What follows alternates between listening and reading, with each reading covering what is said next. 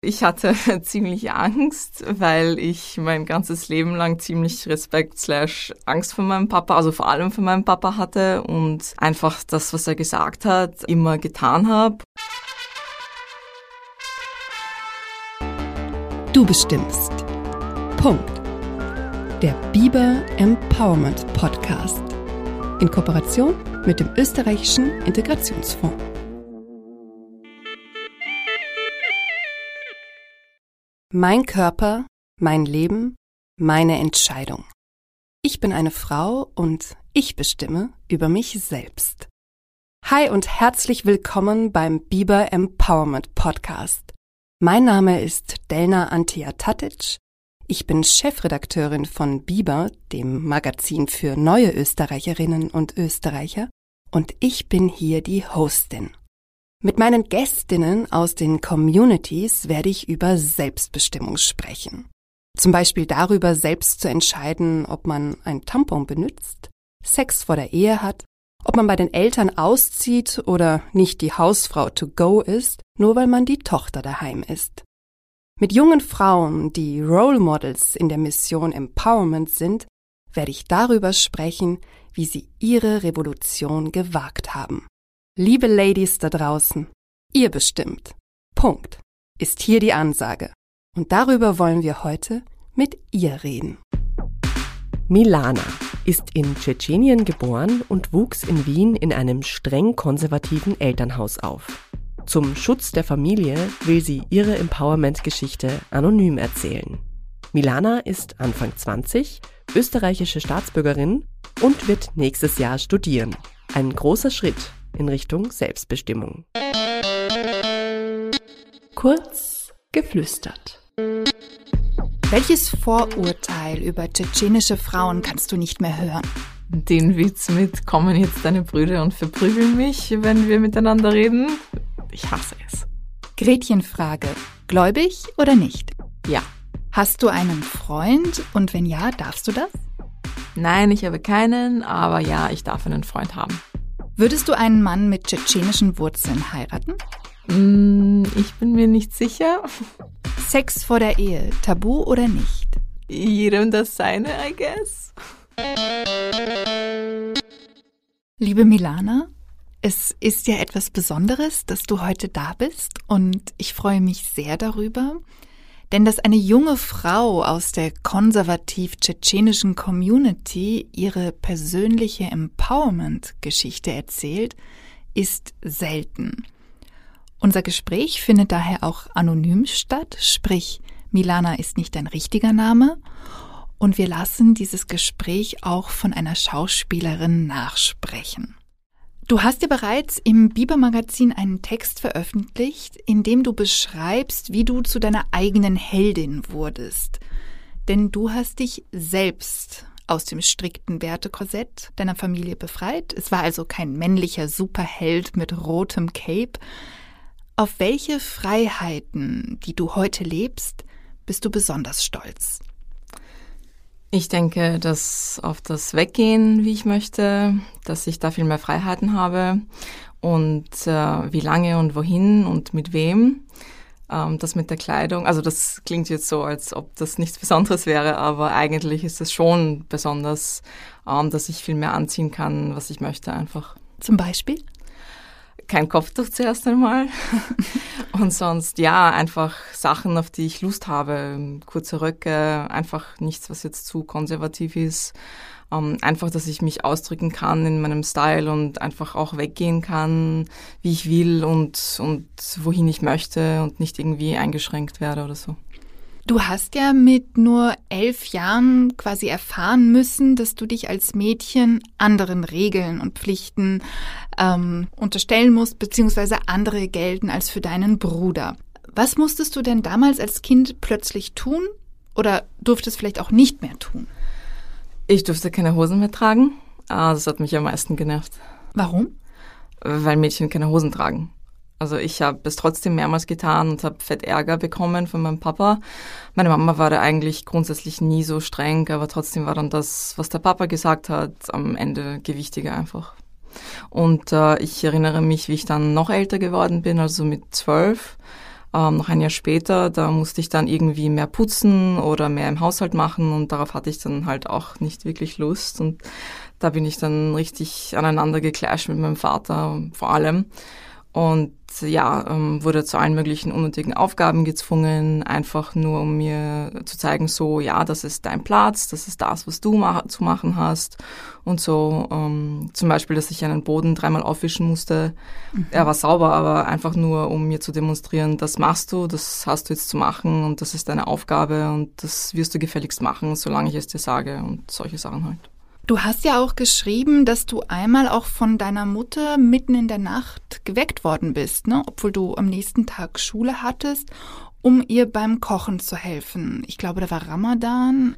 Ich meine, ich habe es verstanden, weil meine Mutter muss es halt für alle anderen machen. Ähm, ich verstehe auch, dass sie mich geweckt hat, weil wenn sie meinen Bruder geweckt hätte, der hätte nichts beitragen können. Aber ja, wie gesagt, sie hat weitgehend eh versucht, mich da rauszuholen, aber solche Dinge sind halt schon vorgekommen und das hat mich eigentlich super genervt, aber das hätte ich ja nie gesagt, weil ja, sie hätte sonst halt eh alles selber machen müssen. Es fing also so als elf, zwölfjährige an, dass du, eben weil du ein Mädchen bist, viel mehr für den Haushalt eingeteilt wurdest. Und dann kam aber eben auch dieser große Bruch für dich als du Kopftuch tragen solltest. Und da hast du rebelliert. Wie war das?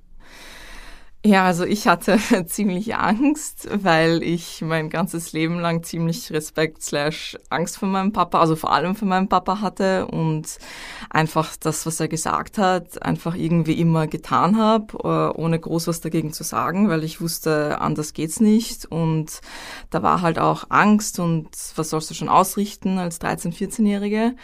Aber ähm, als dann das war, wusste ich einfach, ich kann das nicht machen. Aber ich wusste halt auch nicht, wie ich ihm Nein sagen soll. Das wäre gewesen, wie wenn jemand sagt, stell dir ein Einhorn auf der Marilferstraße vor. Ja, ich hätte mir mhm. das nie im Leben vorstellen können, äh, dass ich zu einer Sache, die er von mir verlangt, Nein sage. Vor allem zu sowas, dass ich sage, nein, ich mache das nicht. Und hast du dann das Kopftuch getragen? Also oder wie lange? Ich habe es zuerst nicht getragen. Äh, ich habe zuerst heimlich, wenn ich raus bin, es einfach runtergenommen und bin so zur Schule gegangen. Und ich erinnere mich leider nicht mehr so genau, wie das alles war damals. Zum Glück ähm, habe ich es irgendwie auch verdrängt und so. Aber meine Mutter hat natürlich Wind davon bekommen, ganz ehrlich. Mütter wissen, glaube ich, sowas immer irgendwie. Ähm, und irgendwann hat auch mein Papa Wind davon bekommen und dann habe ich es eine Zeit lang getragen aber auch nicht lange. Und dann äh, danach habe ich wieder angefangen, es runterzunehmen. Und dann äh, habe ich ihn schon nach dem zweiten Mal quasi konfrontiert und ihm gesagt, das mache ich nicht, das werde ich nicht anziehen. Wie alt warst du da? Ich glaube 17, 18 sowas. Ähm, also ich habe die längste Zeit das Kopftuch nicht getragen. Ähm, dann habe ich es halt diese kurze Zeit getragen für ein paar Monate und dann habe ich es halt wieder abgenommen und dann habe ich halt auch zu ihm gesagt, ich werde es nicht tragen und du kannst mich nicht zwingen. Wie hat er da reagiert? Wütend.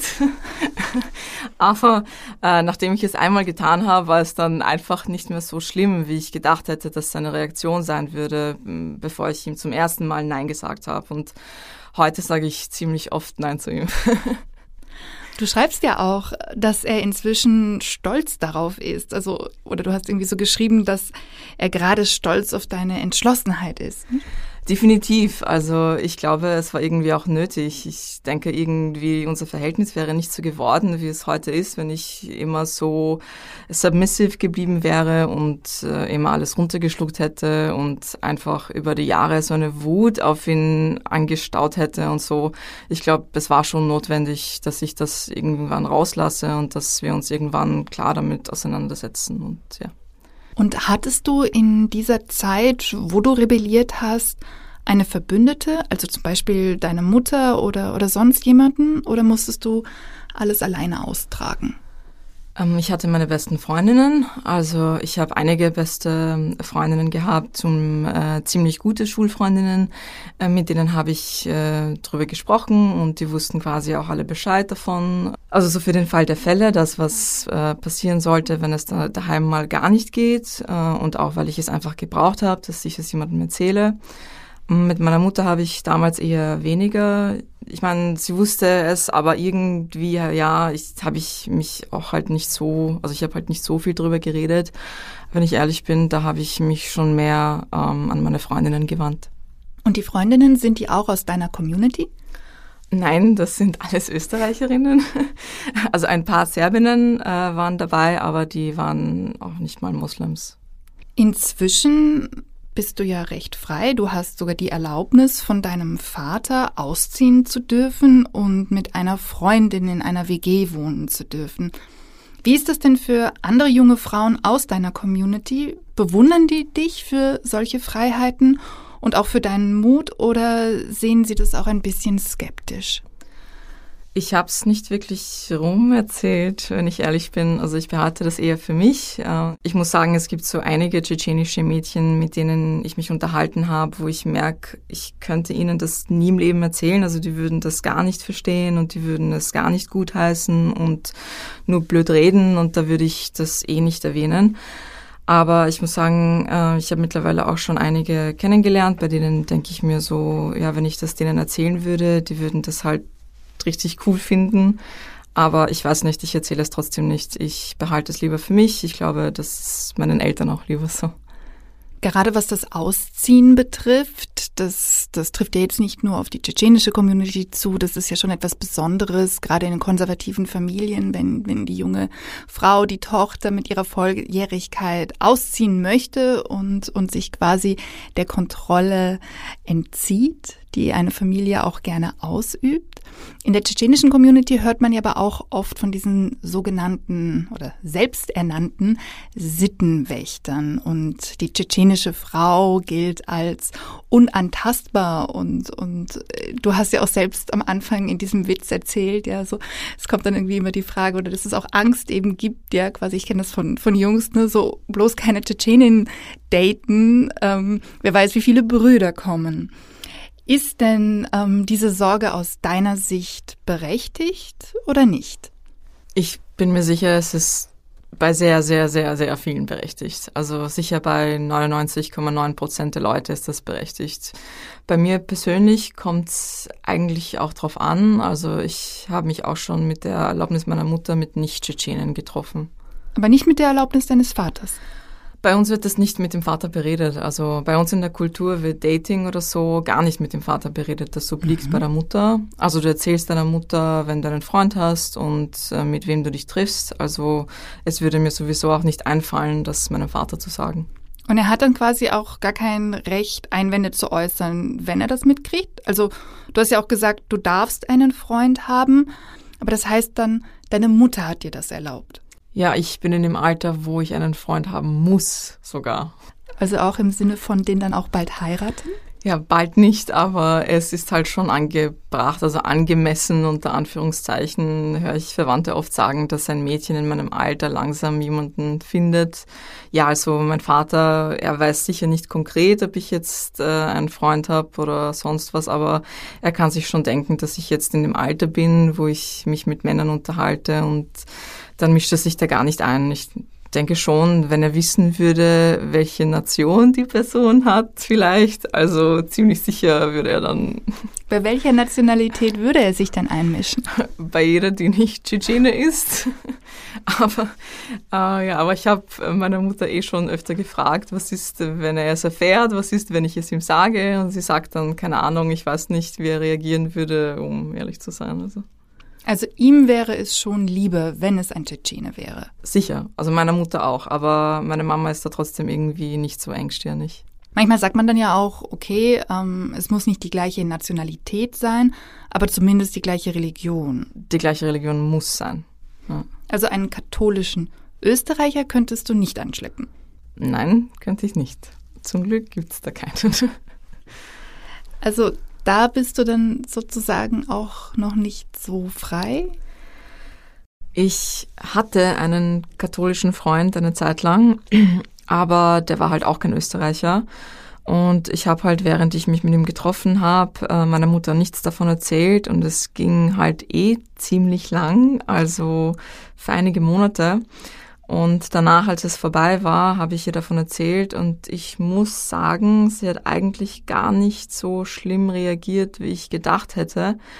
Ähm, das war auch wieder eines von diesen Dingen, wo ich mir dachte, oh mein Gott, ähm, wenn das jemand erfährt, das wird eine totale Katastrophe. Aber wie gesagt, sie hat viel besser reagiert, als ich dachte. Und sie hat sogar einmal zu mir gesagt, als ich halt geweint habe, deswegen. Ähm, es geht nicht nur darum, ob er jetzt ein Christ ist oder sonst was, sondern er ist einfach ein schlechter Mensch und ich habe das jetzt nicht verdient, dass ich wegen ihm weine. Und das fand ich richtig lieb, als sie das gesagt hat. Aber äh, ich bin mir sicher, es hätte trotzdem nichts Ernsteres werden können, auch wenn sie das jetzt akzeptiert hat, unter Anführungszeichen.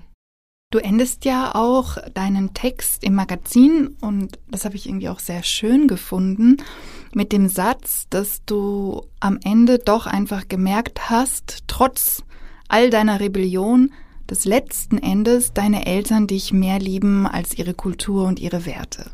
Ja, schon. Da bin ich mir sehr sicher. Also äh, ich will das jetzt nicht unbedingt ausprobieren, ob die Theorie wirklich handfest ist, aber ich bin mir schon sehr, sehr sicher. Auch bei einigen Dingen, die passiert sind, wo ich halt auch geglaubt habe, scheiße und wo ich dann aber gemerkt habe, ja, auch wenn sie manchmal super genervt von mir sind, sie sind einfach komplett hinter mir und ich bin einfach wichtiger als das, was die Leute sagen, unter Anführungszeichen oder Traditionen. Und es ist Ihnen ja auch ein Anliegen, dass du studierst. Ja, das ist Ihnen wichtig. Äh, generell bei mir und auch bei meinem Bruder. Sie wollen generell, dass wir uns weiterbilden und dass wir was Vernünftiges aus uns machen und gute Noten haben. Das war Ihnen immer schon wichtig, vor allem meiner Mutter.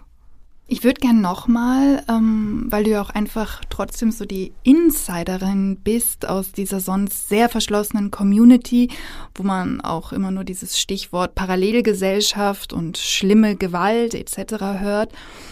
Ähm, da würde ich gerne nochmal deine Stimme eben als junge Frau hören und fragen, wann und wo bist du denn schon mal mit Sittenwächtern in Kontakt gekommen? Eigentlich nur, als ich viel jünger war. Also ich weiß nicht, wie alt ich war. Ich war auf jeden Fall ein Teenager.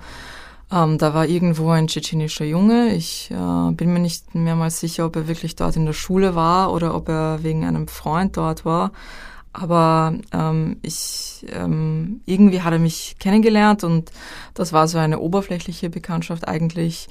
Und dann hat er mehrmals was zu mir gesagt, von wegen, ich habe gehört, du gehst mit Österreichern herum oder solche Sachen.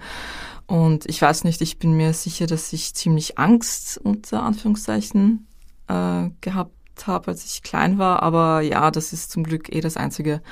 Ähm, normalerweise sonst werde ich jetzt nicht, also ich mache jetzt auch nicht wirklich was, wo ein Sittenwächter kommen könnte und sagen könnte, hey, was machst du da? Aber ja. Und man hört ja auch, dass sie eigentlich ähm, viel auch auf Social Media unterwegs sind. Oh Gott, ja, also das schon. Da, das habe ich äh, sehr viel bei anderen Mädchen gesehen. Äh, bei mir selber zum Glück jetzt nicht. Äh, ich nehme auch nicht wirklich Tschetschenen an auf meinem Instagram. Aber es gab ja auch auf Telegram diese eine Gruppe, da waren über 2000 Mitglieder drin und sie haben die Screenshots hineingeschickt von Instagram, von, von Mädchen und einfach auch äh, richtig grausige Sachen reingeschrieben äh, auch über diese Frauen und ich muss sagen, ich war wirklich, wirklich angewidert.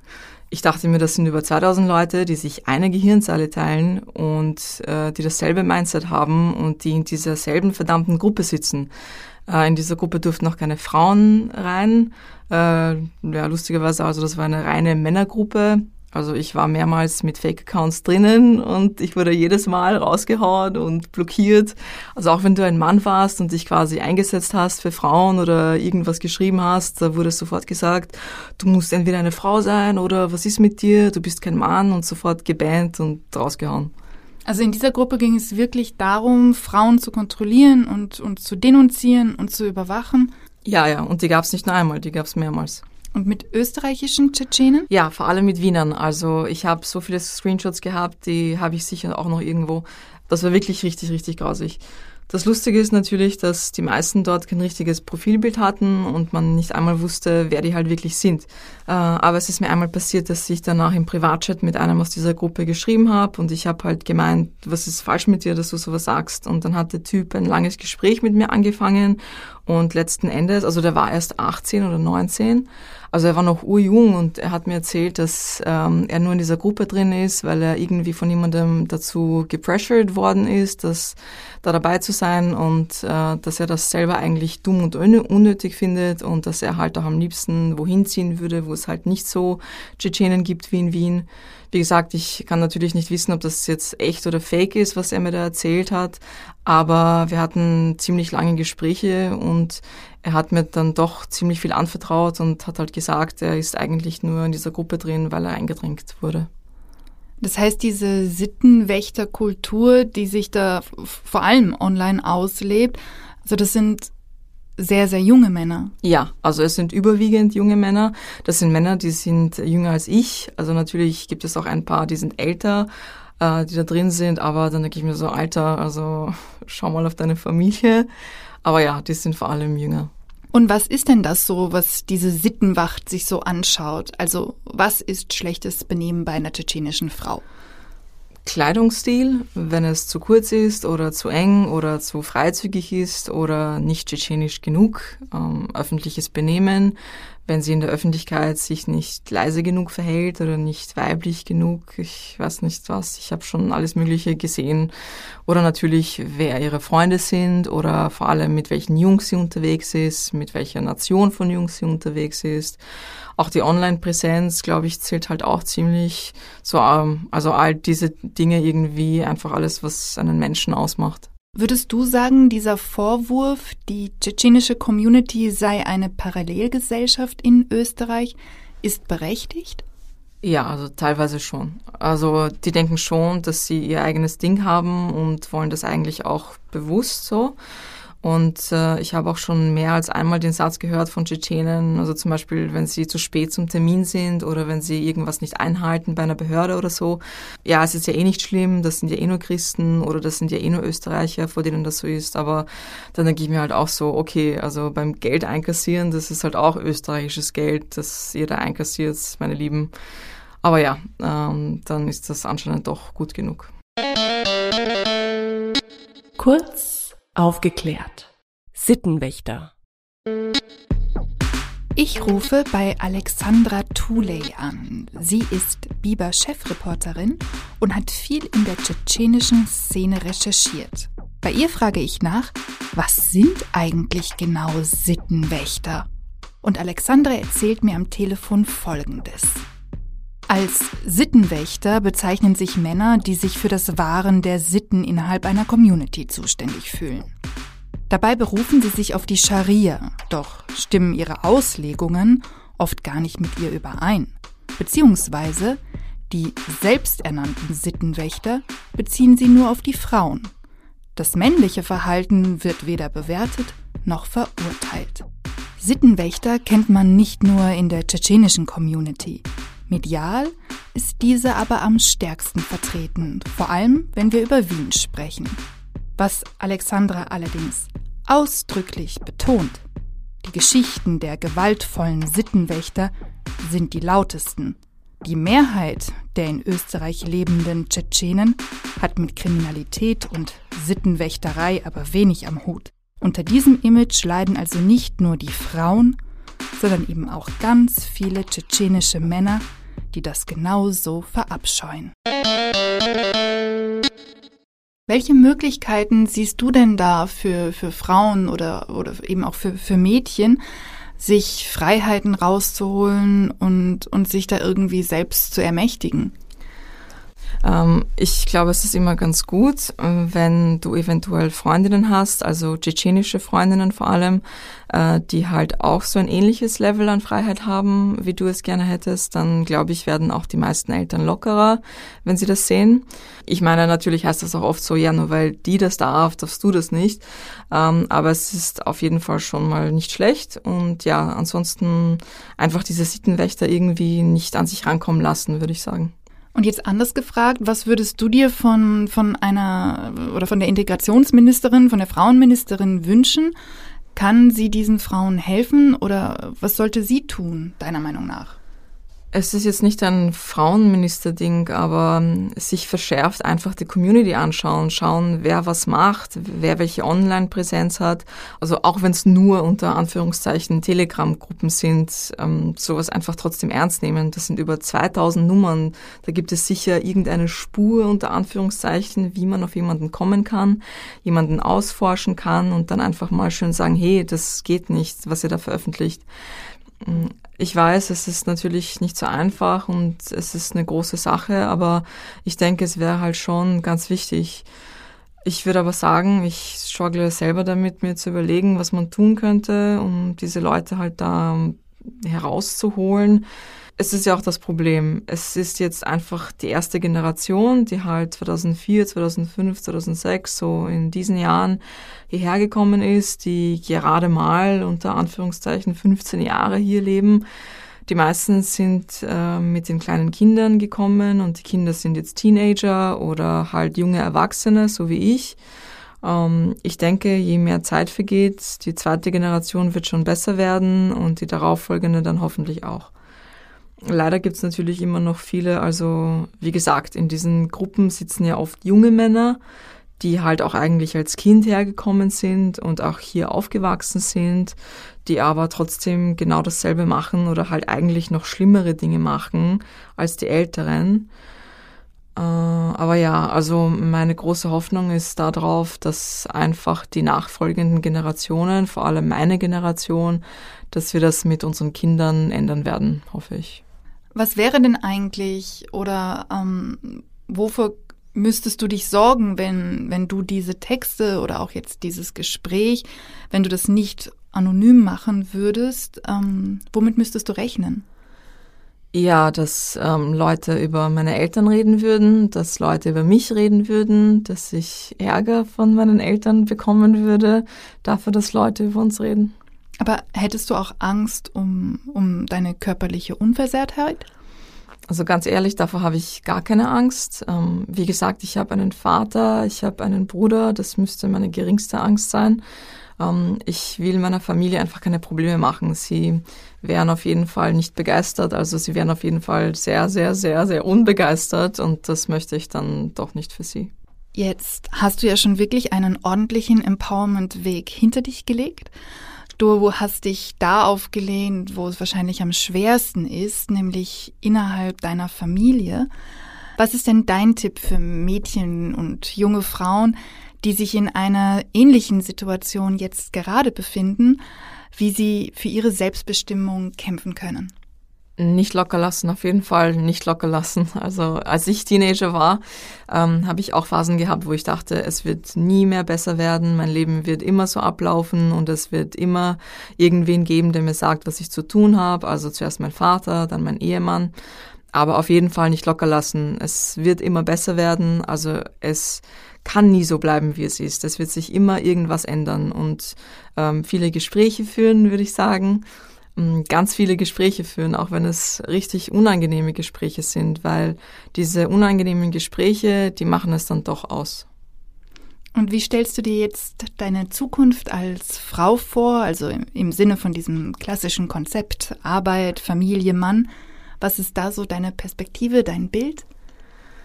Also ich muss sagen, jetzt, wo ich ähm, so lange so mein Ding gemacht habe, dass ich jetzt teilweise sogar zurückfalle, unter Anführungszeichen, in so kleine tschetschenische Dinge, weil ich mir denke, ah, es ist irgendwie doch ganz angenehm, mal irgendwo nicht kämpfen zu müssen und einfach so mitzumachen. Aber ja, ähm, ich möchte studieren, ich möchte arbeiten, äh, dann möchte ich heiraten und Familie haben und einfach dieses typische Ding, dieses Universelle, was jeder will, das ist so jetzt mein Plan eigentlich. Ist ein guter Plan. Danke. Wir machen hier jetzt einen Punkt. Liebe Milana, danke fürs Kommen. Liebe Zuhörerinnen und Zuhörer, danke fürs Zuhören. Das war der Biber Empowerment Podcast. Schaltet doch auch beim nächsten Mal wieder ein, abonniert unseren Channel, schreibt eine Bewertung auf Apple Podcast und das Wichtigste ist, teilt ihn mit anderen. Denn für die Selbstbestimmung von Frauen kann es nicht genug Gehör geben. Ich freue mich auf euch und sage, liebe Ladies, ihr bestimmt. Punkt. Eure Dana. Dieser Podcast entsteht in Kooperation mit dem österreichischen Integrationsfonds. Werbung. Die Stärkung und Förderung von Mädchen und Frauen mit Migrationshintergrund ist dem österreichischen Integrationsfonds ein besonderes Anliegen. Der ÖIF legt in seiner Arbeit einen Schwerpunkt darauf, dass Migrantinnen ihre Fähigkeiten und Potenziale erkennen und nutzen und dadurch selbstbestimmt am gesellschaftlichen Leben in Österreich teilhaben. In jedem Bundesland gibt es ein Integrationszentrum, in dem Frauen beraten werden. Themen sind Ausbildung und Beruf, Gesundheit, Sprache und Gewaltschutz. Zudem gibt es Integrationskurse, Seminare, Publikationen, Podiumsdiskussionen und Schulbesuche der Initiative Zusammen Österreich. Auch spezielle Förderaufrufe und Preisausschreibungen des ÖIF unterstützen Initiativen, die sich für Migrantinnen einsetzen. Damit möchte der ÖIF die Gleichberechtigung und Selbstbestimmung von Mädchen und jungen Frauen fördern. Alle Angebote des ÖIF für Frauen findet ihr unter www.integrationsfonds.at slash Frauen. Du bestimmst. Punkt. Dieser Podcast wurde präsentiert von Oh, wow.